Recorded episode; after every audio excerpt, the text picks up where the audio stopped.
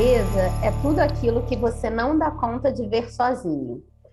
Quando você encontra uma coisa muito bonita e diz, Fulano devia ver isso. Você vê um pôr do sol muito bonito da janela e diz, Fulano podia estar aqui comigo. Vai no museu, vê um quadro e diz, Fulano devia ver isso. Vai no cinema, adora o filme e pensa, o outro devia estar aqui. A beleza não cabe em você. Bartolomeu Campos de Queiroz. Sejam bem-vindas e sejam bem-vindos ao podcast As Amigas Geniais um espaço para a gente transformar o conceito de amizade e sororidade por meio de literatura, escrita e arte. Eu sou a Marina Monteiro. Eu sou a Sandra Costa. E no episódio de hoje vamos conversar sobre o poder da literatura e da escrita na formação de crianças e jovens. A nossa convidada genial de hoje é historiadora, especialista em literatura infantil e juvenil pela Universidade Federal Fluminense, idealizadora dos cursos de incentivo à leitura e à escrita da Casa IP e do Entrelinhos. Atualmente, cursa pós-graduação O Livro para a Infância, na Casa Tombada. Além disso, ela é nossa genial leitora e participante assídua do Clube de Leitura as Amigas Geniais. E pelo que a gente acabou de perceber, vai ser também nossa primeira entrevistada carioquíssima. Seja bem-vinda, Vivian. É uma alegria ter você aqui com a gente hoje. Uhul! Bem-vinda, Vivian! Que ah, bom! Obrigada, estou muito feliz, muito mesmo de estar aqui. Eu encontrei através do, do, do clube de leitura um, mais uma coisa boa que a Helena Ferrante traz,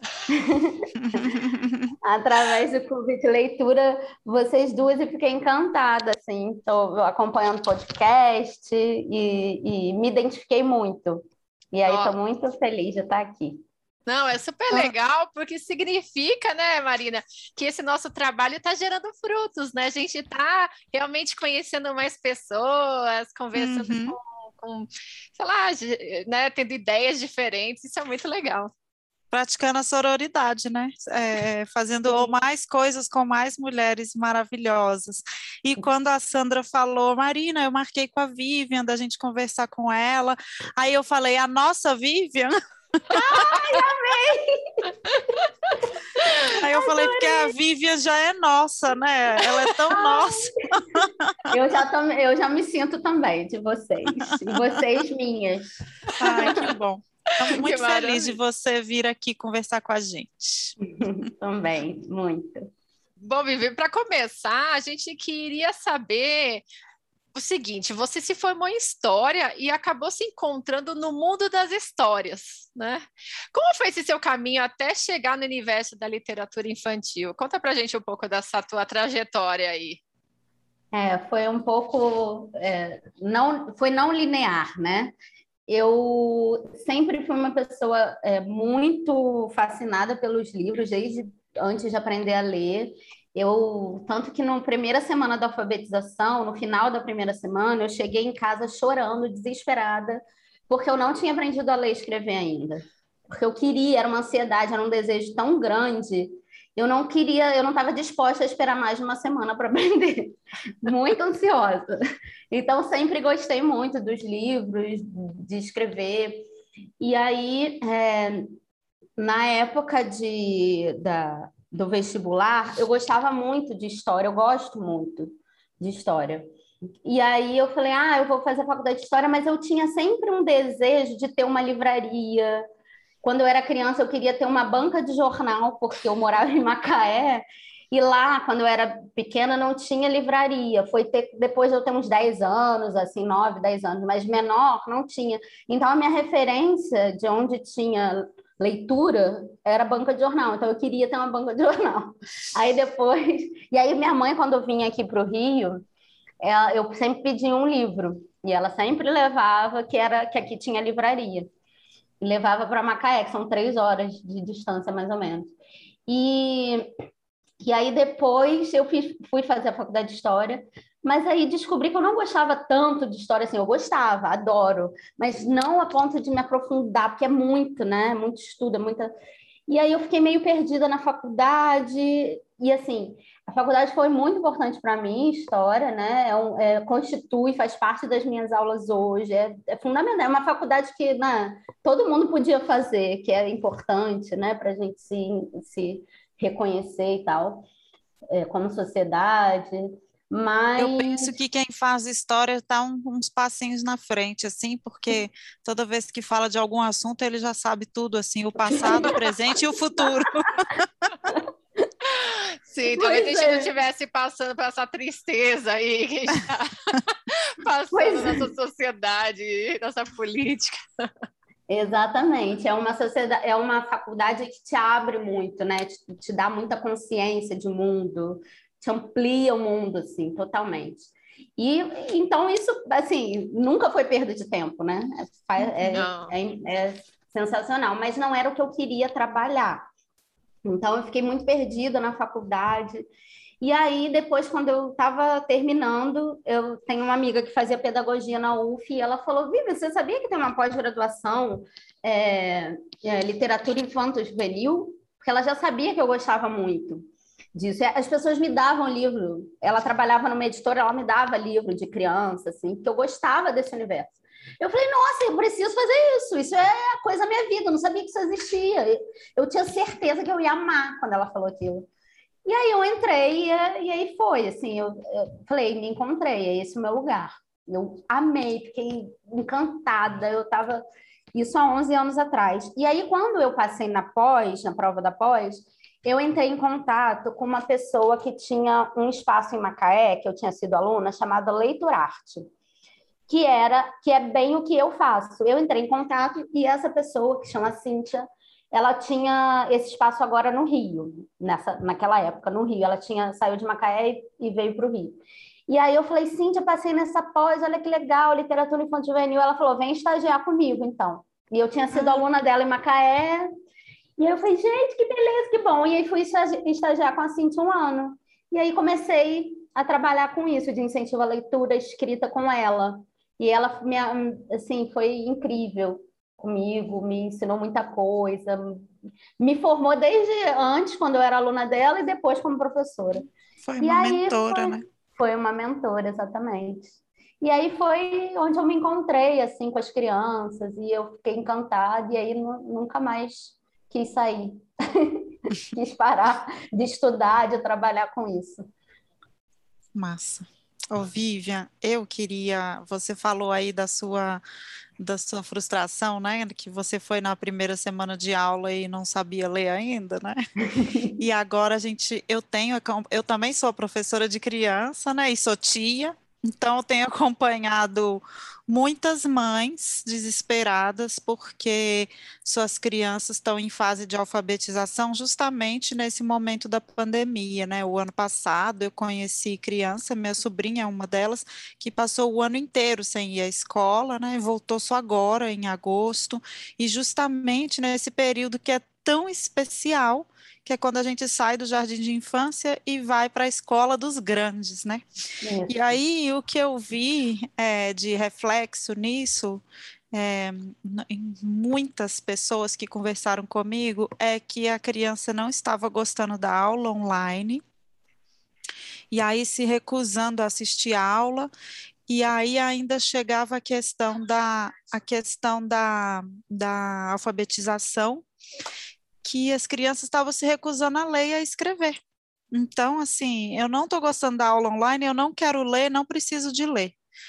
E aí, é, o, que, o que eu vejo que essa situação criou é um monte de crianças indo, já chegando na escola com essa raiva né, com essa indisposição com a leitura e com a escrita. E aí eu queria saber se você tem uma dica, uma sugestão sobre como que a gente pode transformar essa experiência, né? Porque está chegando com um sentimento negativo. A minha sobrinha, eu falo assim: "Ah, eu vi um livro é, de criança muito legal. Eu falei, o meu amigo Jacques Fuchs escreveu um livro de criança muito legal que eu vou te dar a ela. Eu não quero. Aí eu falo, mas um livro que chama O Labirinto Labiríntico. Você não quer? Não, não quero. Então eu queria saber isso, né? Como que a gente faz para virar esse jogo, reverter essa situação? Você tem uma sugestão para nós? essa situação, né, é muito atípica, né, da pandemia, realmente as crianças é, numa fase tão de abertura, né, de descoberta, é, elas ficaram mais resistentes e, e, muito com razão, né, muito difícil realmente. E o que que eu, o que que eu faço, assim, o que que eu costumo fazer? Eu, eu trago o livro é, eu primeiro converso muito com a criança para saber o que, que ela gosta, o que, que é interessante, o que, que é você, o que, que te. E aí eu vou muito por essa linha.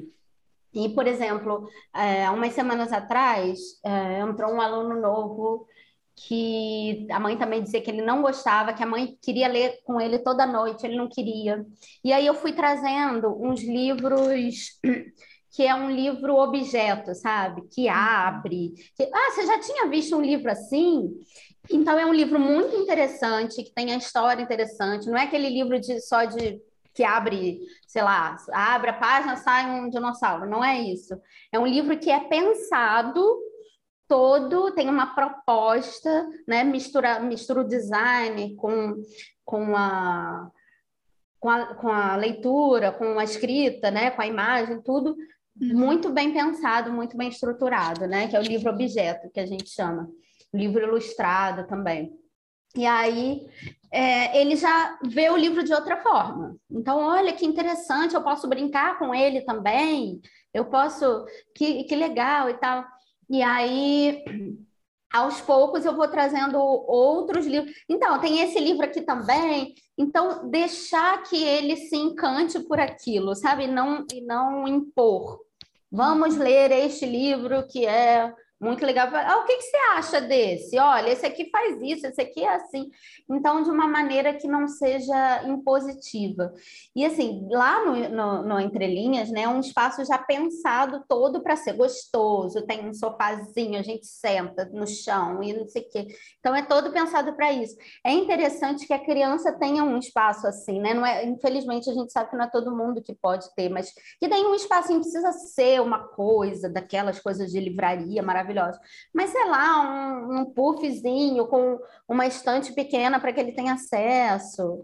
É uma, uma coisa um que seja né? gostosa. Né? Um tapetinho, sabe? Que tem os livros ali espalhados. Não precisa ser nada grandioso. Então, isso também já cria um ambiente para né, a criança se aproximar desse universo. E é, é alguém falou, eu não lembro exatamente, não sei se o Rubem Alves, que o, o verbo ler não pode ser impositivo, né? Não pode ser imperativo, não, não deve uhum. ser imperativo. Que leia, né? Como a escola faz, né? Muitas vezes, lê para fazer prova, lê para ser avaliado, lê. E, e muitas vezes isso afasta, vira uma uhum. resistência. Então é um encantamento é mostrar, é sentar junto. Ah, o que, que você acha desse? E estar tá junto com a criança, estar junto, né? Porque é um momento de, de proximidade, de afeto, de carinho ali entre, entre o adulto e a criança, entre o mediador. Talvez o mediador seja o irmão mais velho também, um amigo. Uhum. Né? Então é um momento de proximidade, são fazer isso, um momento gostoso, igual o momento de andar de bicicleta no parque, igual o momento de, sei lá, ir no restaurante juntos. Então, um momento que também seja um momento de proximidade da família, que seja gostoso, sabe? Não seja uma, uhum. uma tarefa, como se fosse uma, ah, vamos fazer uma tarefa. Vira uma obrigação. Segunda escola, né? Sim, sim, como se fosse uma segunda escola. Não é essa a intenção. Que aí eles, eles já acham que é uma coisa didatizante, que é para aprender alguma coisa, não uma coisa gostosa, divertida. É entender também a leitura como um momento de lazer, né, Vivian? Sim. Porque a leitura, para mim, é um dos meus maiores lazeres. Sim, Sempre eu que eu tenho um livro, não fez nada no final de semana, mas li, estou super feliz. É isso.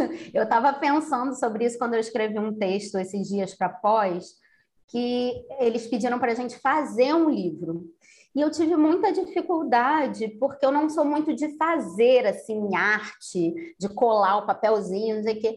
Porque aí eu comecei a pensar, gente, por que isso? Porque todo o meu momento de lazer eu usava desde criança para ler. Assim, eu brincava, eu jogava e tal, mas quando eu estava sozinha, eu até brincava sozinha, mas muitas vezes eu estava lendo, porque eu gostava, porque era divertido, era um lazer. Eu saía com minhas revistinhas de turma da Mônica, aí se estava chato lá onde eu ia, eu pegava a revistinha, era a minha diversão. Eu estava ali, me divertindo, rindo a beça e achando o máximo. Então, era, era o lazer, era gostoso. Então, esse é o... É, assim, esse é o, objetivo, assim, é isso que eu queria passar para as crianças também, esse é o meu desejo. Eu fiquei tão, eu, eu sempre fui tão encantada, eu queria encantar também. É meio isso.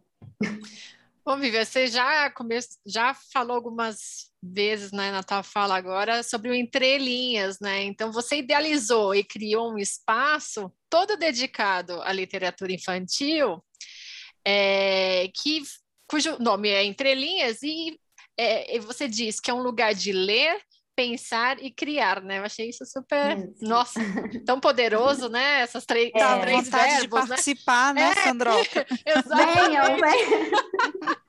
Exatamente. E eu queria que você contasse para a gente o que, que é o Entrelinhas e como que tem sido essa tua experiência, né, nessa tua aventura de trabalhar com literatura infantil num país, né, que a gente sabe que, assim, é, não dá tão tanto valor para as artes, né? Como é esse teu dia a dia, Vivian? É. Então, né, é um país que não dá muito valor para as artes e, e, é, e menos ainda para o que é direcionado para a criança, né? Que é direcionado para a criança hum. tudo no diminutivo, é tudo ah, é um livrinho, ah, é um, é, é, ah, isso aí é para criança, ah, então é muito simples, né? Então é, uhum. é inferior. Uma brincadeira no sentido pejorativo, né? Aquela coisa Sempre meio... É... Sempre no sentido pejorativo, né? A é. própria profissão, né? Quando as pessoas perguntam se eu, que, que se eu sou professor, o meu marido é professor, né? Mas da, de universidade. Aí quando as pessoas perguntam, você é professora também? Eu falo, sou. Aí eles falam, ah, onde você dá aula? Esperando que eu, vou, que eu vá falar alguma universidade, alguma coisa. E eu falo, eu dou aula para crianças. Aí as pessoas, hum... Sabe? É assim. Eu, são 20 anos que eu já, eu já escuto isso, assim. E aí, né, nessa reação, a gente vai percebendo, né? Ah, tipo, para criança não vale. É professorinha, é. né? É isso, é professorinha, é, é tia de uma maneira pejorativa, não de uma é maneira carinhosa, como as crianças chamam, gente. Né? Uhum. E, e é, eu pensei nesse espaço, assim, muito esse, esse subtítulo Ler, Pensar e Criar, é, eu criei, né? Eu pensei nisso, porque é muito o que eu pretendo, assim, o que a gente... E, assim, é ler o livro, é ler o mundo, é ler o outro, ler as entrelinhas dos textos, ler o, né, o, ler o mundo mesmo, porque é o, é o que o livro proporciona, né? A gente lê a si mesmo, o livro também proporciona, né? Uhum. E pensar sobre várias questões, questionar, debater, é, indagar, né? E, e, criar, então criar texto, criar perguntas, criar arte, criar desenho, imagens, então é bem abrangente, né? Então não é um, um, um, um lugar de um curso de redação tradicional. Ah, todo dia vai fazer um, um, texto e, e aí depois vai, eu vou entregar corrigido e pronto. Não. A gente é um espaço para que as crianças se aproximem desse universo, mas de uma forma prazerosa, gostosa. Então, assim, eu, a gente conversa sobre um assunto, debate, vê vídeo, vê filme. É, e aí, quando ele faz arte, coisas relacionadas à arte, artes plásticas, e aí, uhum. quando eles vão escrever, eles já estão muito envolvidos naquilo, eles já sabem o que escrever, já tem conteúdo, já tem segurança. Não é, ah, vamos, ó, hoje a gente vai escrever sobre esse assunto e é isso. Não, é, é, é um envolvimento, é um encantamento também. Então, não é, é, é sempre estruturado, assim, é, e é sempre é, antes muito pensado com, com as crianças. não impositivamente, eles vão pensando, eles também vão questionando, e eles vão também dando ideias, assim, tem muita coisa que eles é que vão, eles é que vão trazendo, assim, isso é muito bom, porque como eu crio todo o conteúdo, o material, eu estou sempre aberta, eu crio, mas uhum. eu posso, não é, eu não tenho um livro didático, né, que eu preciso, é um espaço não formal que eu preciso seguir. Então, é, quando eles trazem coisas interessantes, assim, muitas vezes eu, eu levo. Por exemplo, um dia a gente estava lendo um livro e tinha um personagem muito cruel. E a, e a menina falou: Não, mas esse personagem não pode fazer esse tipo de coisa. Ele está maltratando os funcionários dele, ele está maltratando é, crianças, não sei o que. Isso está um absurdo. Isso, uma minha aluna de, quatro, de nove anos. E aí eu falei assim: e aí, o que, que a gente faz? Ela falou: vamos escrever um e-mail para denunciar, porque não tá legal, não sei o quê. Então, para quem que a gente escreve esse e-mail? Vamos escrever. Ah, para o prefeito da cidade, para o chefe dele, para a mãe dele. Ah, então tá, vamos escrever. Então, assim, olha que interessante, ela quis, ela se envolveu tanto que ela quis escrever esse e-mail para denunciar, e aí ela está fazendo o exercício da escrita, e aí a gente escreveu, é, pensou sobre como escrever carta, como escrever um e-mail, né? Uhum. Início, meio e fim. Então tem a estrutura do texto, eles estão aprendendo tudo aquilo, né? Mas de uma maneira lúdica, de uma maneira interessante, de uma maneira não impositiva. Então fica mais, mais. Eles aprendem se divertindo e, e de uma maneira prazerosa. E de uma maneira que faz sentido para eles também, né? Sim. Ô, Vivian, é impressionante como que a gente aprende com as crianças. Se a gente está aberto para isso, né? É, sempre que eu trago, levo jogos, levo coisas para fazer com os meus alunos, que eles têm uma sugestão, tipo assim, muda a regra do jogo e fala, ah, por que, que a gente não faz de tal jeito ao invés de tal jeito? Ou que o formato da sala não comporta de um jeito, comporta de outro. Muitas vezes, mu muitas vezes eles me ajudam assim com essa com essas transformações criativas, assim, e às vezes perguntam, professora, por que você não faz de tal jeito? Aí eu falo, ah, eu pensei em fazer de outro jeito, mas não sei como. Aí eles trazem ideias, sempre ideia fantástica. Por quê? Porque eles estão muito mais próximos da brincadeira do que nós, desse universo criativo lúdico do que nós, né? E aí quando a gente está aberto para isso, a gente aprende muito, assim, a gente se, se coloca pensando como criança, mas nesse sentido é, criativo, né? E não, não no, diminuindo novamente, né?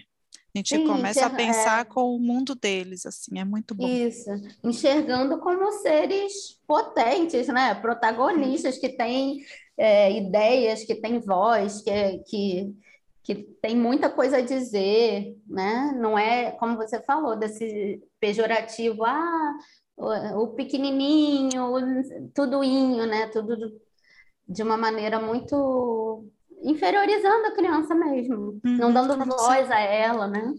Isso, como se não tivesse capacidade, né? Mas a gente sempre esquece que a gente é essa criança, né? Aquela criança.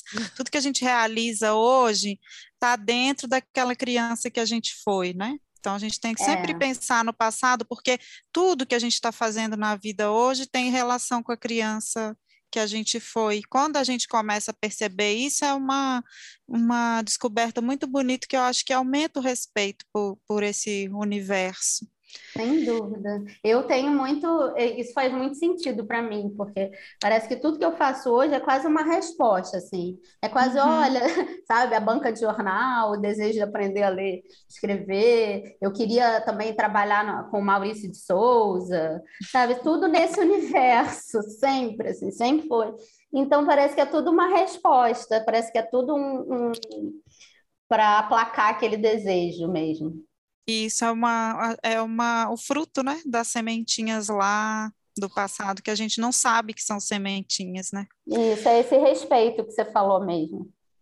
Ô, Vivian, eu queria te perguntar se você acha possível, assim, a gente faz, a gente tem o nosso clube As Amigas Geniais, né? Eu então, amo, você... sou super fã. e você acha possível um clube de leitura voltado para crianças, se jovens, né? Eu acho que jovens é mais fácil de visualizar, né? Uhum. Pela autonomia. E que, que viabilidade que você vê para cada faixa etária, sim, e benefícios? O que, que você acha? De um clube de eu? Acho, eu acho muito interessante. Eu tenho uma vontade, eu tenho muitas ideias, vontade de fazer tantas coisas. E aí a pandemia meio que travou, eu fiquei pensando se, se online, mas eu uhum. preferi não tentar, porque eu sei que o online já está tão, já tá tão difícil, né, como a gente falou, para eles, mas eu acho super viável e acho que é, a gente pode, tem essa coisa da, da da faixa etária, mas também pode ser dividido por assim leitor experiente, porque às vezes tem um leitor uhum. de nove anos que já lê aquelas coisas e você fala, nossa, mas né? E às vezes tem um de 12 que ainda não é um, um, leitor com muita experiência, que às vezes ele, ele precisa de um livro menor, ou, né? Então, uhum. é uma talvez pensar nessa é difícil, né? Mais difícil assim para oferecer, eu acho. Mas também é uma possibilidade de abrir para isso também. De repente você põe a idade, mas deixa aberto para né, para quem quiser vir, né? Isso. E eu, eu acho penso... que tem muita criança que gosta, assim. A gente acha, ah, não, acho que mas tem muitas que. Porque assim, eu recebo muitas crianças com resistência, como a gente falou, que chegam, uhum. ah, não gosto de ler, né? mas também muitas crianças que estão ali porque querem ler mais, querem conhecer mais, porque adoram. Por já exemplo, leu todos os livros da biblioteca. Sim, já leu todos os livros. Tem uma que a mãe, que é na, na biblioteca da escola, é, pode só pegar o livro até a série, tem os livros da uhum. série que, ela, que a pessoa tá. Aí ela pediu autorização da mãe, ela está no quinto ano para pegar pelo menos até o sétimo, oitavo. E a mãe autorizou, ela está muito feliz, porque até o quinto ano ela já tinha lido, já então ela quer isso, mais. Isso aconteceu com a minha sobrinha também. Uma das minhas sobrinhas, a mais velha, ela já tinha lido os livros da série dela, né, do segundo ano. Aí tinha que ficar esperando ir para a é. próxima série para ler o da próxima série.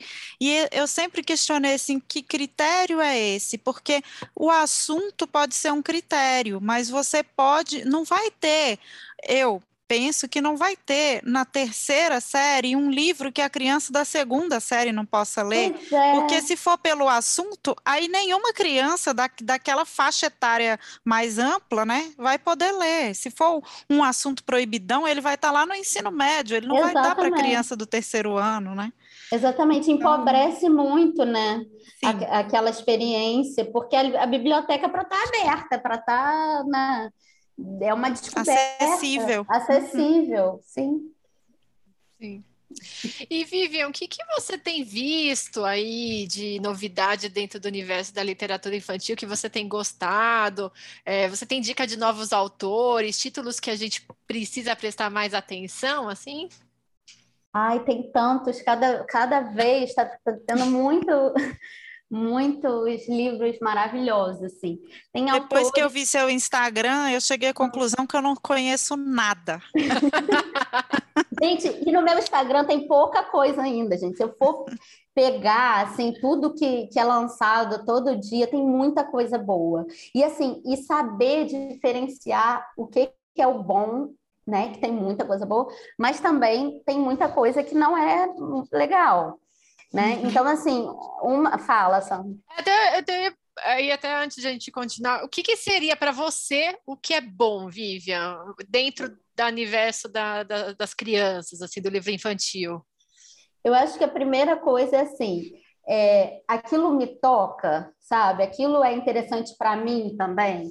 Eu acho bom, né? Não é uma coisa que é, porque tem muito livro, que fica falando, ah, é o livro infantil, mas é o livro infantil, não tem essa classificação, sabe? Por isso que após é o livro para a infância, para as nossas infâncias.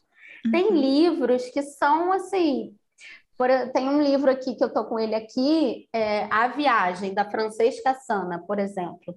Ele é um livro que fala sobre refugiados, e de uma maneira muito sensível, muito. É, as ilustrações ganharam prêmios e tal. E isso aqui todo mundo tinha que ler, uhum. né? Não, não é para não é criança. Então tem muitos livros assim. Esse aqui também é o Poderia. É um livro que são crianças. É, você poderia é, nascer. Se você tivesse nascido em outro lugar, sua pele poderia ser branca ou ser negra. Se você morasse em outro país, diria assim em uma língua estrangeira. É, os amigos e as brincadeiras seriam diferentes. Você poderia ter roupas de juta ou de seda e sapatos de couro ou sandálias velhas.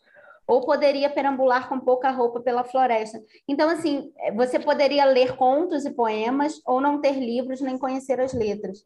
Então, um exercício de empatia, né? Uhum. Que, é de, ó, você poderia comer doce se quisesse, ou então só um resto de pão amanhecido.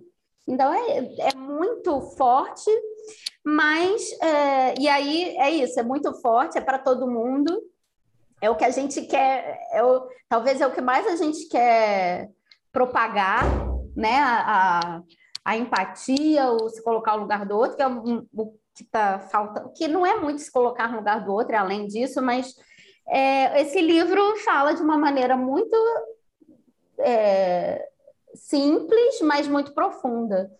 E é aqui está assim: leitura a partir de três anos, leitura independente a partir de sete. Mas, gente, isso aqui era para todo mundo de ler. De né? zero né? a cem. De zero a cem, não tem idade. Então, é, é para é a infância de quem isso, né? De todo mundo. Então, é muita coisa boa que está sendo lançada. Assim. Tem um autor que eu amo, que é o Oliver Jeffers. Ele tem livros maravilhosos muito, muito bons. Tem autores brasileiros que são, assim, clássicos, e é, Eva Furnari, que é uma autora brasileira que é, já tem muito tempo, mas que continua trabalhando e criando coisas maravilhosas, é muito engraçado, são muito engraçados os livros dela. Tem Odilon Moraes, que é maravilhoso também. Aqui só anotando. Tem...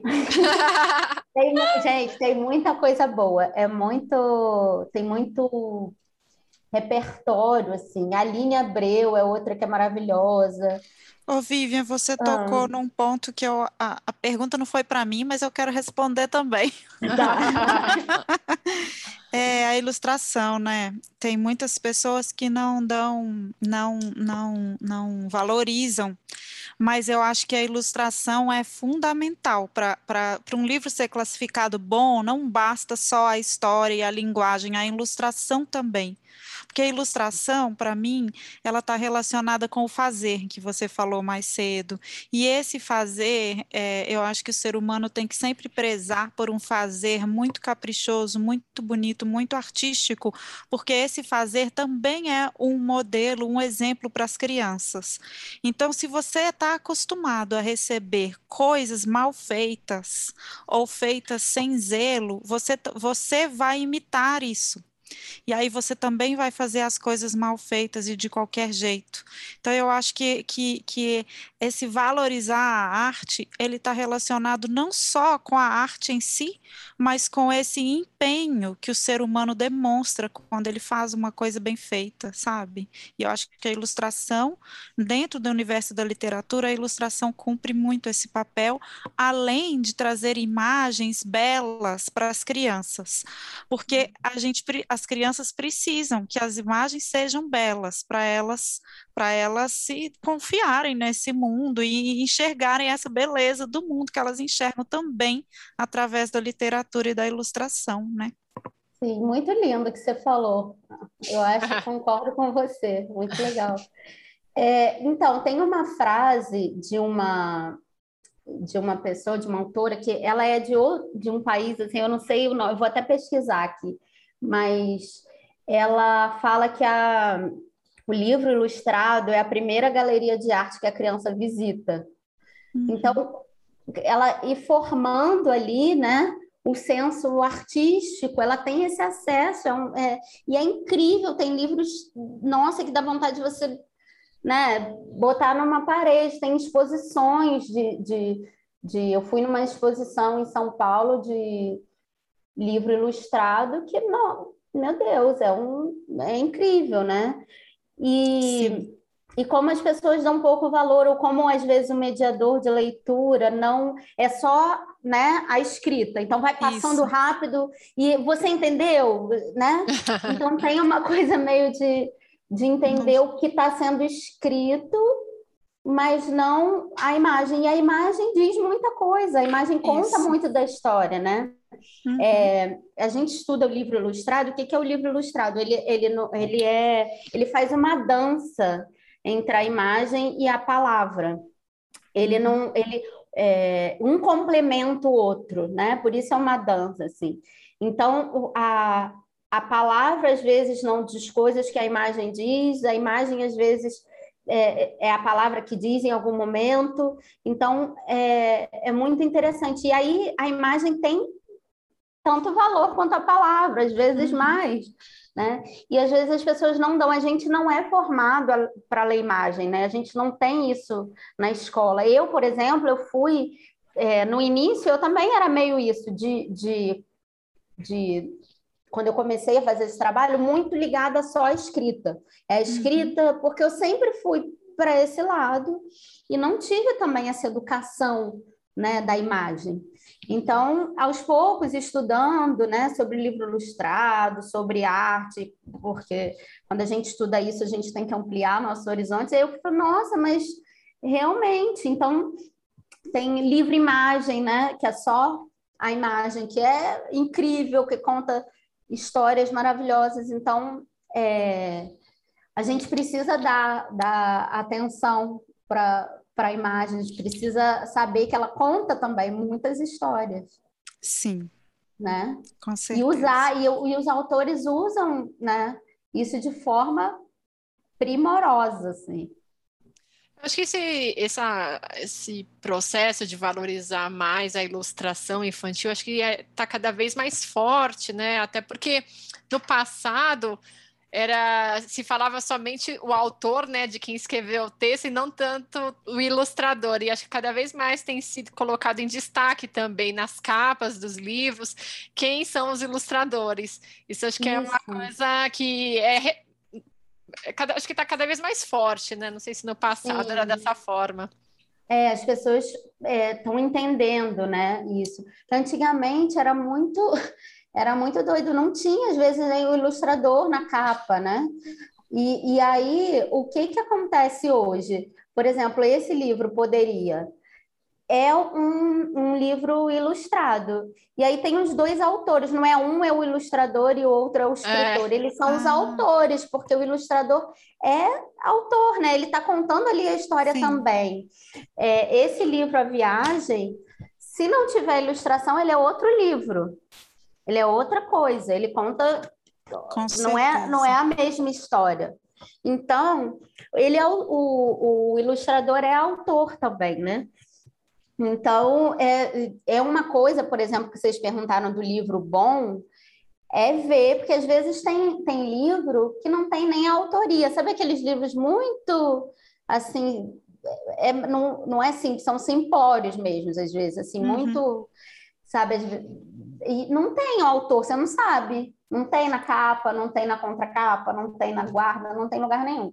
Então, isso é o, né, ver se o autor, o, o os autores, é, se eles estão ali, isso é fundamental. Quem escreveu, quem, quem foi o autor daquela obra. Projeto gráfico muito muito pobre, né? Assim, pobre no, no, não só no sentido da, da falta de investimento no projeto, mas na produção mesmo, né? Isso, isso realmente. Ô, Vivian, e você pode contar para a gente seus projetos futuros? O que, que você está planejando aí para frente? Ah, eu tenho, tenho muita coisa que eu, eu fico pensando.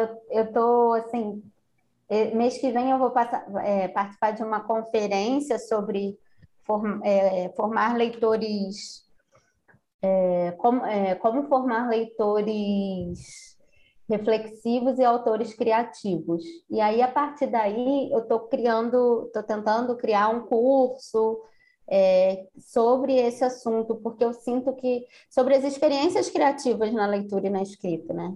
Porque eu sinto que é, quando eu falo desse assunto, às vezes com professores, eles querem ouvir mais, assim, eles têm essa necessidade, porque às vezes é, na escola tem muito, muito enquadramento, né?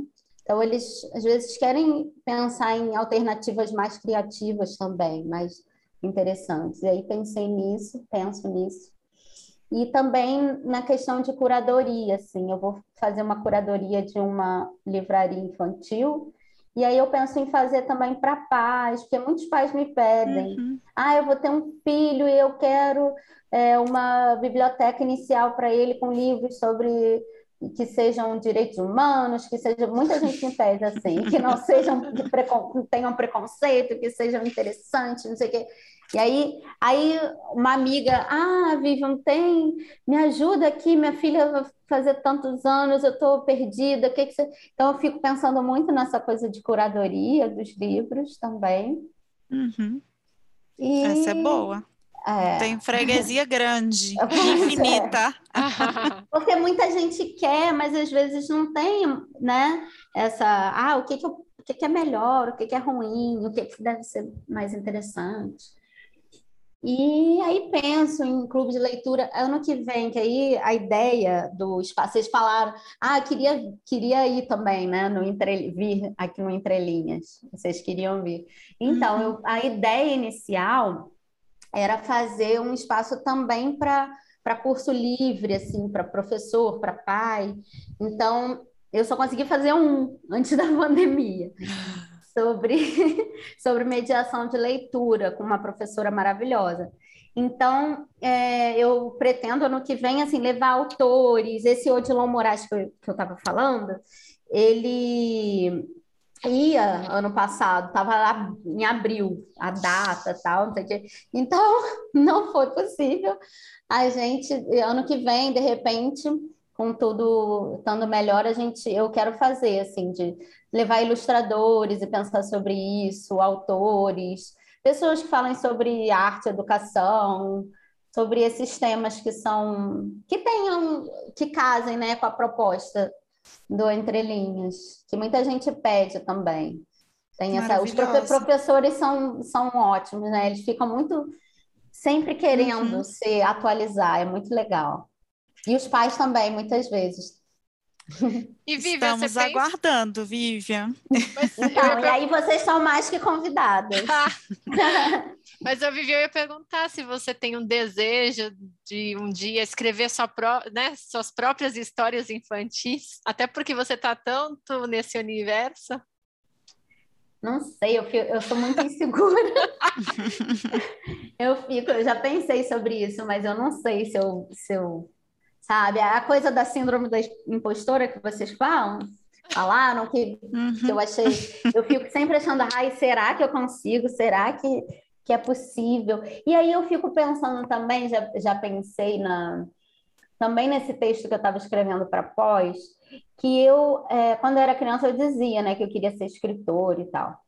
E aí essa coisa do fazer o livro, aí eu pensei, eu acho que eu não estou muito do lado do fazer o livro eu acho que eu, eu encontrei o meu lado, que é o de mediar o livro, de estar entre o livro e o leitor, de ler, de ser leitora. Eu acho que eu estou do outro lado. Pode ser que um dia eu volte com o desejo de estar do lado do fazer. Pule a cerca. Pule a cerca. Mas já é uma Mas... atividade maravilhosa, né? Criar esse prazer para mais pessoas, mais crianças, assim, mas é muito interessante, Vivian. Achei pois muito é. legal a proposta que você que bom. apresentou. Eu também. Não deixa essa síndrome tomar conta de você, não, hein? Estamos é, a gente fica lutando, né? É, estamos vigilantes. Uhum. Sempre. Meninas, então vamos para os nossos quadros. O primeiro quadro fala o que me faz mais genial. Sandra, Tá, tá mais genial essa semana ou, ou não? Olha. A gente sempre tem que se sentir, né, de alguma forma genial, mas uma coisa que eu fiz essa semana e foi tão gostoso foi ser voltar a ser turista na sua própria cidade, né? Eu fazia muito tempo que eu não passeava em Curitiba e, e a gente foi isso na segunda-feira, há dois dias no Jardim Botânico aqui de Curitiba, né? Meu sobrinho ele não conhecia e nós fomos apresentá-lo. Ele morava aqui, né? Ele mora aqui em Curitiba, é muito doido isso. E nós fomos lá e, nossa, tão, tão legal. E foi muito gostoso porque o Jardim Botânico fica exatamente do lado da faculdade que eu fiz mestrado aqui em Curitiba, que é a Federal. Então eu passava há 10 anos, todos os dias por dentro do Jardim Botânico para estudar, né? Para fazer aula. Era uma delícia, era muito Nossa. legal. E fazia tempo que eu não, não, voltava lá, então foi um pouco rememorar a, a época que eu era estudante, né? E, uhum. e eu estava conhecendo, descobrindo a cidade, então, e mais ainda, né? Ver aquela preciosidade, realmente é um jardim maravilhoso. É, é muito bem cuidado, muito lindo. Quem não conhece, convido a todos para conhecer o Jardim Botânico. É diferente do Jardim Botânico do Rio de Janeiro, né? Mas é bem bonito também. Mas foi, foi, foi o que me fez genial essa semana, Marina. Ai, que massa. E você, Vivian? Ficou mais genial essa semana? essa semana, não sei exatamente essa semana, mas eu pensei é, em falar da minha, da minha pós-graduação, que eu sou muito apaixonada, assim, que é o livro para a infância, né? Na Casa Tombada. Então, ela é muito importante para mim, como profissional, mas também como pessoa, assim, uhum. é, amplia muito minha, meu mundo, minha... Toda final de aula eu fico meio... assim... Extasiada. Extasiada. É muito bom, porque eu vou para. A gente fala muito de arte, né? De não uhum. só no livro, e aí. E, e fora os livros, né? É aquilo, quanto mais a gente estuda, mais a gente sabe que tem que estudar mais. E, então, antes eu já tinha feito pós em literatura infantil juvenil, mais há 10 anos atrás, e aí, aí nossa, mas tem muito mais coisa para aprender, muito, cada vez mais. Então, é, eu fico encantada. E quando a gente é encantada, a nossa relação é diferente, né? É, aí extasia mais ainda. É, com certeza. Mas, sabe, Vivi, só um, um ponto, Marina. É, eu, ano passado, em pandemia, eu, eu me matriculei num curso, Vivian, que eu achei que era de escrita, né? Como escrever é, literatura infantil. E no final das contas, era um livro contando a trajetória da literatura infantil ao longo dos anos, ao longo dos, né, da, da, história. Era do Instituto Quindim. É, foi um Volney Canônica que deu. Que é maravilhoso. Curso. Maravilhoso! Eu, eu já fiz curso com ele também. Eu amo. Pois é, era até um curso, é, sei lá, eram quatro encontros. Então, eu, eu imagina, para eu chegar no curso, nem sabia do que se tratava, né? Uhum. Achei que era uma coisa e foi outra. E foi tão maravilhoso porque eu, eu desconhecia muito né, dessa história. Então, é, saber realmente mais. E eu, eu também só ficava anotando e anotando e dava vontade de comprar tudo quanto é livro. Minha lista de DGs da Amazon naquele mês, meu Deus, ficou enorme. Então, é, eu, eu, eu né, você está falando da tua pós, imagino que seja muito mais intenso tudo isso, mas eu falo, nossa, é muito divertido mesmo esse. Mas esse... eu, é muito. E eu te entendo, porque assim, a minha lista não acaba nunca. é interminável, toda aula eu saio, né? Então você tem que tomar cuidado. Tomar cuidado, é.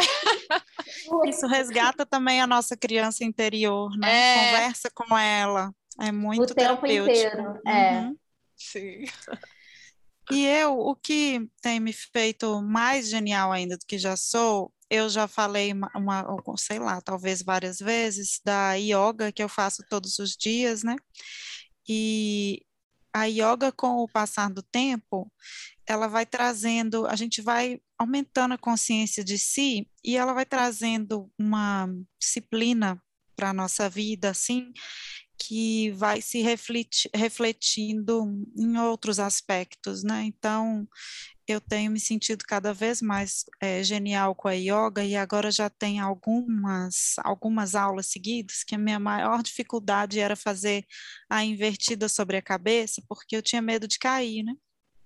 Então eu fazia sempre na parede. E aí agora já tem algumas aulas que eu consigo fazer Olha! sem a parede, assim, eu estou achando o máximo. Yogi, assim, nada mais genial que isso. Não, não, parou, parou. Tô me achando Nossa. assim, Cirque de Soleil quase. Tô, tô te admirando demais. Eu já fiz yoga é. algumas, assim, já fiz duas vezes durante um tempo grande e assim, toda vez que eu parei, das duas vezes que eu parei, quando eu voltava, eu falava, para que que eu não, para que que eu parei? Uhum. E agora eu tô parada de novo, mas eu, eu, sabe aquela coisa, aquela coisa que sempre eu preciso voltar. Uhum. Porque entendo exatamente o que você está falando, mas nunca consegui inverter, é. não. Ainda não. Mas... Por isso, tô, mantenha tô a constância incrível. que você vai. Não é da noite para o dia, demora. E mantenha a constância que você vai. É um exercício de paciência, né? É, nossa, muito legal. É. Parabéns, nosso... arrasou. Obrigada, Vi. o nosso próximo quadro é Minha Amiga Genial tem uma amiga para nós, Sandroca? Tem, hoje eu vou falar da Vera. A Vera é minha sogra, minha querida sogra. Ai, que, Ai, que linda! Sim, a Vera é uma mulher muito especial, ela realmente faz a diferença, ela tem uma energia muito positiva, muito alta astral, e ela sempre está muito disponível para ajudar e, e para atender os seus, né? E eu, de uma maneira muito né, sortuda, acabei caindo né, dessa família muito especial por conta do meu marido e, e né, estando próximo dela. Então, uma homenagem à Vera. Grande beijo. Ah, beijo para Vera. Beijo para Vera. Beijo, Vera. e você, Vivian? Uma amiga para nós? Hum, eu tenho eu ia falar, assim, uma coisa bem clichê, mas enfim, tem... eu queria falar pode de ser duas. Clichê, amamos pode falar clichê. duas, pode falar clichê, pode tudo, é livre. Adoro. o bem clichê, porque eu queria falar, porque vocês aqui, já falei semana passada no clube de leitura, esse reencontro com a Helena Ferrante que eu estou tendo, vocês são responsáveis. Eu falei, né? Porque eu sou apaixonada pela tetralogia e pelos outros livros também, mas mais pela tetralogia. E sempre e li há anos atrás, quando foi lançado aos poucos aqui no Brasil, e sempre tinha o desejo, eu tinha um sonho de reler tudo de novo, sabe? Aquela coisa, ah, vou ver uhum. aquela série toda de novo que eu amo. E esse era o meu sonho. Aí, quando eu vi o clube de leitura, eu falei, ah, é uma oportunidade para eu reler. Aí, estou relendo e estou, assim, muito. É tendo certeza que ela é minha amiga genial, a Helena, porque me identifico muito, assim, ela me é, é um, é um abraço e um, um conforto, uma, um chacoalhar também. Então, o tempo inteiro, assim, cada vez mais, mais do que eu, quando eu tinha lido há, sei lá, cinco anos atrás. Então, me humaniza muito, assim, e eu acho muito maravilhosa. E estou fazendo curso também sobre o livro sábado, todo sábado de setembro, estou assim, é? obcecada de novo. Ai, Qual curso, Vivian, você está fazendo? Na, naquela li, literária, é literária? Ah. É com uma professora Tatiane. Ah, tá. Dantas? Ela é, Dantas? Dantas, é. Ah, legal. Ela é, psico, é psicanalista, né? E aí ela estudou, fez mestrado, doutorado sobre a tetralogia. E aí eu fiquei, porque eu fico com vontade de sair conversando com todo mundo o tempo todo sobre esses uhum. livros, enlouquecida.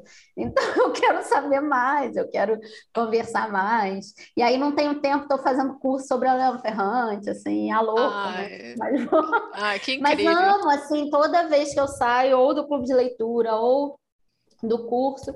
Falo, gente, dá vontade de não parar de falar sobre, sobre aquele é. universo, sobre aqueles personagens, sobre. Porque cada, cada leitura é uma descoberta, né? Nossa, uma, rende cada muito. Cada releitura é uma redescoberta. Nossa, tem é muita, muita, muito enrosco aquela história, né? Dá Sim, parece infinito, assim, não acaba. É. Não acaba. E aí a outra que não é famosa é uma, uma pessoa que estuda comigo que se chama Ananda Luz, mas eu acho que ela devia ser famosa, porque ela é incrível, ela é uma pedagoga e ela é mestre em, em ensino e relações étnico-raciais. Então, ela ensina muito para a gente durante as aulas, ela traz. Toda vez que ela fala, eu fico querendo ouvir mais, porque a gente ouviu tão pouco sobre esses assuntos, né, a vida inteira, na verdade, a gente ouviu por outro olhar, sempre uma visão muito. É, os negros escravizados, né? Apenas Sim. isso. Então, ela traz outra visão, ela traz os livros infantis, é, todos é, sobre essa temática, e aí eu fico, eu acho ela genial. Ela é professora no, no, no sul da Bahia, e e ela me ensina muito, assim, como pessoa também, uma pessoa incrível e como profissional, assim, ela tem muito para ensinar. Por isso que eu queria Ai, que, que ela demais. fosse famosa. Ela vai fazer um curso agora em outubro, vai dar um curso. Eu não sei se eu vou conseguir tempo, mas eu estou tentando ou para eu ver, sei lá, gravado depois. Manda para gente divulgar. Isso, colocamos lá. E então, a minha amiga genial que eu quero falar hoje é minha tia, que chama Tereza, Maria Tereza, mas a gente chama ela de tia Maguinha, porque enquanto a gente estava conversando aqui, falando das ilustrações e tudo, eu lembrei que minha tia é, provavelmente foi uma das primeiras pessoas a introduzir essa essa é, vontade de contar histórias e de entender as histórias pela imagem, porque a família da minha mãe é muito católica e a minha tia tinha uma Bíblia ilustrada, que eu sou apaixonada, apesar de eu não me considerar mais católica, assim, não me considero de nenhuma religião, mas tive essa influência católica mineira, né, a minha vida toda. E a minha tia pegava a Bíblia ilustrada e contava desde o Velho Testamento, então desde Adão e Eva, e eu não sabia ler, porque eu era muito pequena, então ela ia contando pelas imagens, ela mostrava a imagem e falava o texto dela que ela queria. Ela não ficava lendo a Bíblia, né? Que lindo! Então, eu pegava aquilo e contava para os meus primos e para as minhas irmãs. Eu recontava através da história. Mediadora de leitura. A mediadora, porque ela, ela contava e depois, quando eu ia brincar com eles, eu lembro de algumas vezes eu contando e repetindo algumas coisas que ela falava da imagem, né? Que era eu lembrando a história. Isso ficou guardado em mim de um jeito assim tão bonito, porque eu hoje, né, agora eu consigo entender que foi isso, é, é como essas imagens me marcaram, como esses livros me marcaram, que eu pedi para ela de herança essa Bíblia, é, e eu tenho guardado aqui, eu, eu roubei lá da casa dela, trouxe escondido. Ai, Olha que legal! Que e tenho guardado aqui a, a, a, Bíblia, são dois volumes, assim, bem antigos, essa Bíblia ilustrada tem aqui guardado comigo, porque é, foi o tipo da, da, aquele amor que fica material, assim, que quando você olha para o livro, você vê esse amor, sabe? Ah, depois tira umas eu... fotos pra gente, coloca lá nas amigas é. geniais, Narine. Ah, eu vou tirar, pode deixar para vocês verem. Sim, então, Como é que o livro fica... traz, né, pra gente? É, é, E é uma edição do, muito bonita. É, além do conteúdo, né, da, dessa relação que eu falei, de, dessa desse esse momento de estar com o livro, a mediação, né? Que você fazia Isso... com seus primos e que ela fazia com você. Isso, isso ficou tão forte para mim, gente, que eu acreditava que o mundo tinha é, é, tido origem com Adão e Eva, mesmo. Para mim, essa era a verdade do mundo. Até eu entender que era uma religião e, e, que tinha história e que tinha outras religiões, eu já devia ter uns 9, 10 anos de idade, quando eu descobri que essa não era a verdade universal. Olha, eu tenho muita inveja de vocês, porque vocês podem falar várias vezes das amigas geniais, porque eu tenho, queria falar de Tantas tantas amigas. tantas amigas. Você falou- vocês falaram da tia, da sogra, eu fiquei, ai meu Deus, queria... tem tanta gente também na família que eu queria, sabe, aquela Sim. coisa que bom, né? Que a gente tem essas referências assim. Sim, maravilhosa. E mantemos elas vivas, né? Sim. Bom, o nosso próximo quadro é Genialidade de Jerico. Sandra, Marina, eu já falei traz uma podreira pra gente, Sandra, vai. Não me deixa sozinha. É que vive, a Marina é a campeã das podreiras ali daqui da Eu genialidade. sei, eu ouço. A Marina é campeã das histórias muito doidas. Eu tento, mas não consigo, sabe? Não dá para superar. superar. Mas eu, eu queria gente. falar essa semana de. Bom, eu já comentei aqui que eu, ao longo da pandemia eu comprei muitos cursos online, né? Eu fui a louca dos. dos, dos- das... Enfim, de tudo quanto era. Você também, né? Nós, Todas nós, todos os seres humanos. Bom, a minha genialidade foi ter comprado um curso de astrologia, gente. Oi? Eu estava achando que era só curso de leitura, de escrita, assim, mas foi Oh. variado o leque. Não, Ó. gente, eu comprei. Aí um você curso- ganhou. Foi podreira, aí, foi podreira. Eu comprei Todos os estilos. É, exato, mas o curso de astrologia eu nem acessei a primeira aula, gente. É, não, é, é Ah. impressionante. Não, e para completar, falei, nossa, acho que agora eu vou me tornar uma maga. Eu vou não só comprar o curso de astrologia, mas vou comprar livros de astrologia. Vou fazer mapa astral e Vou tudo. Nossa, eu vou assim mudar de vida e ser Vou viver astróloga. disso. Gente, durou um mês essa ideia, porque quando chegou o curso, chegou os livros. Então, eu tô- tenho aqui em casa um livro que chama Normas Práticas para Interpretação do Mapa Astral. Se alguém quiser que eu dou esses livros, eu dou, porque assim, eu olho para eles e eu falo, meu Deus, como foi possível ter comprado isso? E Astrologia, Psicologia e os Quatro Elementos. Bom, é isso. Não abri Aí faz uma, uma página. listinha de doação e divulga nas amigas geniais às Gente, vezes. vai que A alguém gente pode queira, né? sortear alguém. Eu acho uma boa ideia. Nossa, Às que nem vezes, o Chico né? Felice, né, que tá fazendo o- aquele quadro, né, que as Tá pessoas sorteando É. coisas que ele não usa em casa. Semana passada foi uma ratoeira gigante, tipo, é isso, né? É Só coisa útil. tipo livro de astrologia. Então foi essa a minha genialidade.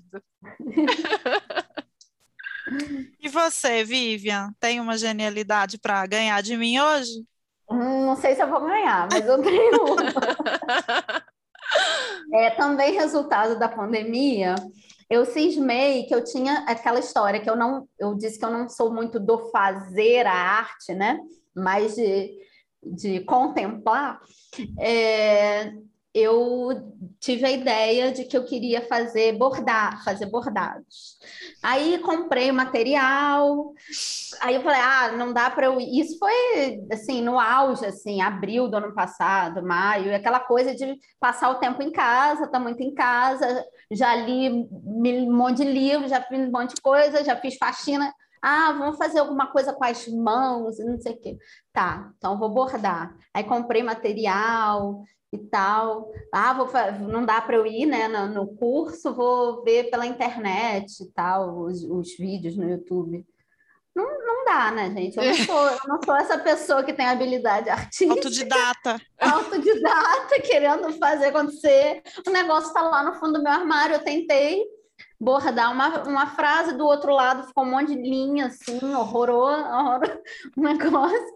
E assim, há um dia ainda quero fazer, mas eu tenho que ter uma professora que me ensine, né? Não, não vou... O material tá lá, quem sabe um dia eu retome, mas não, não foi uma boa ideia. Não rolou. Não rolou. Quem sabe, né? Quem Ao sabe vivo você consegue. É. Pois é, eu acho que eu não tenho muito talento, mas quem sabe. Bom, gente, então eu vou ganhar hoje de novo. Eu fiquei pensando uma genialidade de Jerico com criança, já que a gente ia falar de criança, né? Aí eu lembrei, assim, quando, quando eu peguei uma turma que eu dava aula de reforço, Então, eles iam de manhã para essa escolinha de reforço, que era um contraturno da escola, né? E eu dava aula de reforço de matemática e português. E aí era uma turminha de crianças de 9, 10 anos, eles estavam no terceiro ano, mais ou menos. E aí eles já estavam ligados em muita coisa da vida e tudo, né? E aí um dia eles viraram para mim, eu fui substituir uma professora que tinha, ela adotou uma criança, então da noite para o dia ela parou de dar aula para eles e faltavam 40 dias para acabar o ano letivo. E aí eu fui substituir essa professora, então eles me receberam assim com muita raiva no coração, que a professora querida tinha saído, né? Então demandou todo um esforço e tal, né? E no, no, processo dessa conquista, que eu demorei uns 30 dias para conquistar, então eu tive só 10 dias de alegria com eles. Né? Uhum. No processo dessa conquista, um dia, é, uma criança perguntou assim para mim: professor, o que é virgem? Uhum. Aí eu, olha a genialidade de Jerico. Ah eu pensei, haha, eles estão achando que eles vão me pegar, tipo assim, eles vão vir falar de sexo para me impressionar e vão achar que eu vou xingar ou que eu ou que eu não, é, não, não vou falar de sexo, né? Que eu não vou querer falar nada disso e tudo. Mexeram com a pessoa errada e tal, né? Eu pensando aqui dentro da minha cabeça. Aí eu pensei assim, como que eu posso responder isso de uma maneira bem adulta? Olha, olha olha a, a, a coisa escalando dentro de mim, né? Aí eu virei e falei assim: virgem é aquela pessoa que nunca teve relação sexual. aí eles ficaram olhando para mim, e aí uma criança levantou a mão e falou: O que é relação sexual? Ai. Bom, aí não tem aí né? eu vi a minha genialidade de jirico, né? E a gente fica falando assim que a gente aprende, tem faculdade que ensina a ser professora e tal, mas tirando o conteúdo, né? 90% você aprende na prática, na né? E foi prática. assim que eu aprendi que primeiro a gente descobre o que, o que a criança sabe, para depois a gente a gente sair jogando mais lenha na fogueira, né? E aí o que, que eu tinha que ter feito, na verdade? Eu tinha que ter falado, por que você está me fazendo essa pergunta? Onde você viu essa palavra? O que, que você acha que é virgem, né? Algo desse tipo, ao invés de sair respondendo, né? E aí o que, que eu fiz? Sentei e expliquei para a turma inteira o que, que era relação sexual. Mentira. eu não ia fazer essa genialidade de Jirix é tão eu não ia fazer isso, né? Eu falei assim, eu acho que agora a gente já está na hora da gente abrir o caderno e começar a copiar o que eu passei na lousa, porque tá todo mundo me enrolando, puxando papo, e ninguém quer trabalhar nessa sala. Boa, boa. Então, Foi assim que eu consegui sair é, dessa. É. Mas é, é difícil, né, gente? É a gente complexo. é pego de surpresa dia e noite. E o nosso último quadro é a dica genial. Tem uma dica, Sandroca? Tenho. É um livro que eu comprei para mim. É... Mas é um livro que eu acho que é infantil barra adulto, aquilo que a Vivian estava falando, né? Que se comunica para todas as gerações, que é um livro que chama 100. Eu que... amo esse livro! o que aprendemos na vida. Estou anotando. Então, é um livro que é, tem uma as ilustrações são muito meigas, né? Sei lá, são simples, mas muito bonitas. Então, cada página mostra o que a idade aprende, né? Então, por exemplo, é, com um ano, mas tudo que você solta cai no chão. Isso se chama gravidade. E ah, aos 38, vou ler a minha idade, tá? O que, que, eu, que, que eu aprendi, ou já devo ter aprendido, ah, né? acho que você vai ter que ler de todas. Aí, de cada uma de nós aqui. Então tá, o 38. Como o mundo é bonito. No deserto do Novo México existe um lugar chamado The Lightning Field. É repleto de barras de aço para atrair raios do céu. Hum. Marina, 43. Três. Vamos lá. 43. E você, ó, a, a ilustração aqui. Ó, alguém hum. lendo. E você aprendeu a ficar bem quando está sozinho. Ai, que máximo! Lindo, né? Gente, esse daí foi demais. Super e Vivian? 37. Olha, estamos próximos. Eu ia falar 16, que é o carinho da Vivian. é verdade, Vivian. Então você resolve fazer mais algumas maluquices. Hum, tá na hora! Ah, Foi tá ótimo! Eu Gente, acho. amei, amei esse livro. Amei, é, é muito, muito maravilhoso. Dá vontade de dar de presente para um monte de gente. Né? Nossa, né? eu já acabei de pensar isso aqui, presente de Natal. Lindo. Não, e é legal, é muito bonito porque mostra que as pessoas aprendem até o fim da vida, ou seja, até os 97, 98, uhum. 99, 100 anos. Então é, é isso, né? E a pessoa que escreveu realmente, ela foi fazer, no final, diz que ela foi fazer uma pesquisa, aí pesquisou com os velhinhos, o que, que eles tinham aprendido ao longo da vida. É Ai, muito, muito bonito. É, muito legal mesmo. É isso, Ai, de livro demais. não tem idade, né? Livro de qualidade não tem idade. É, esse é muito fofo. É isso. Então dá uma dica pra gente, Vivian. É uma dica que eu descobri esses dias, há pouco, essa semana. É um, um jornal é, para crianças. Olha! Que, não, é, é um é feito pelo coletivo A Vez e a Voz, da, é, organizado pela Adriana Friedman, que até tem uma pós também, A Vez e a Voz das Crianças, lá na Casa Tombada. Ela é a pessoa que organiza. Então, é, nesse jornal, o que, que aconteceu? Em 2020, eles começaram a falar com as crianças, pedir áudio, foto, vídeo, desenho, carta, é, sobre o que, que elas estão pensando, estavam pensando da pandemia, o que, que elas estavam vivendo, vendo, sentindo, achando. E aí as pesquisadoras começaram a ver muita coisa interessante, e aí elas organizaram e tiveram a ideia de fazer esse jornal. É, então, saiu a primeira edição essa semana, é virtual e tem um é www.avezeavozdascrianças.com barra jornal. Ah, que legal. E aí tem um Instagram coletivo A Vez e a Voz. Então, para aquilo que a gente falou, né? É, para ouvir a criança, para estar tá com ela, né? Não fazer uma coisa é, direcionada para ela, achando que a gente sabe o que ela quer, né? Mas para ouvir o que, o que ela quer, o que ela está sentindo, o que ela está achando, o que ela está pensando. Então, esse é o, esse é o objetivo do, ah, do jornal. É muito interessante. Que muito massa. Lindo. E aí tem assim, gente do Brasil, criança do Brasil inteiro, menino, menina, de várias idades, é bem, bem diverso, bem legal. Muito legal. Bom, eu quero dar a dica de dois autores que não são brasileiros. É, como eu sou professora de inglês, eu tenho um pouquinho de contato com os autores de língua inglesa, né? E aí eu tenho até afetividade, assim, porque são histórias que me ajudam muito, na, tanto nas minhas aulas quanto na, no meu vínculo, no, na minha relação com as crianças. Então, os livros do Todd Parr, que eu acho muito bonitinhas. É, ele, ele tem um que chama It's Okay to Be Different. Tudo bem ser diferente, uhum. alguma coisa assim. Ele tem tradução para o português.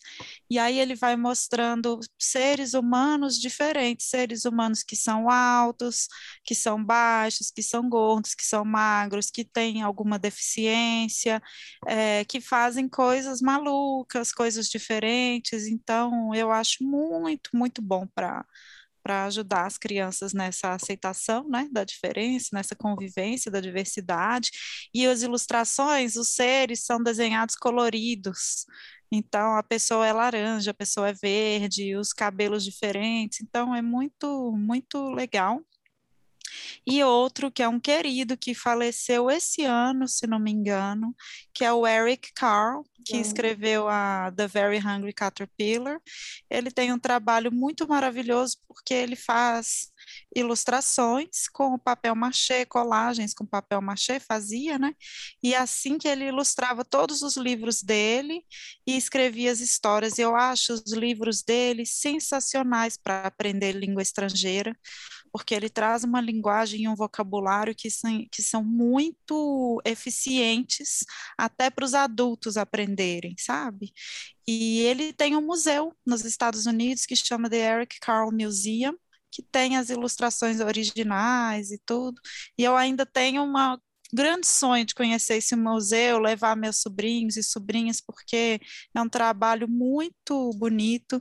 E ele estava vivo até pouco tempo, assim. É, faleceu. ele morreu há pouquíssimo tempo. É, e um livro traduzido em milhares, em milha, milhares de línguas, então... E milhares mesmo, né? É, sei lá, mais de 50 línguas, assim, mais de 50 países, então um trabalho muito respeitável, amoroso. É, é lindo, eu também tenho uma vontade de ir nesse museu.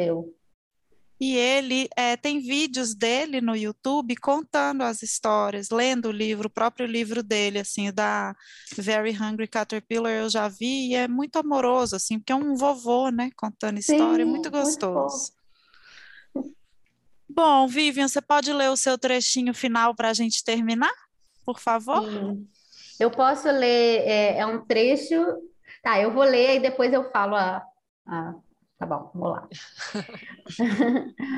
o Crisóstomo disse ao Camilo: Todos nascemos filhos de mil pais e de mais mil mães.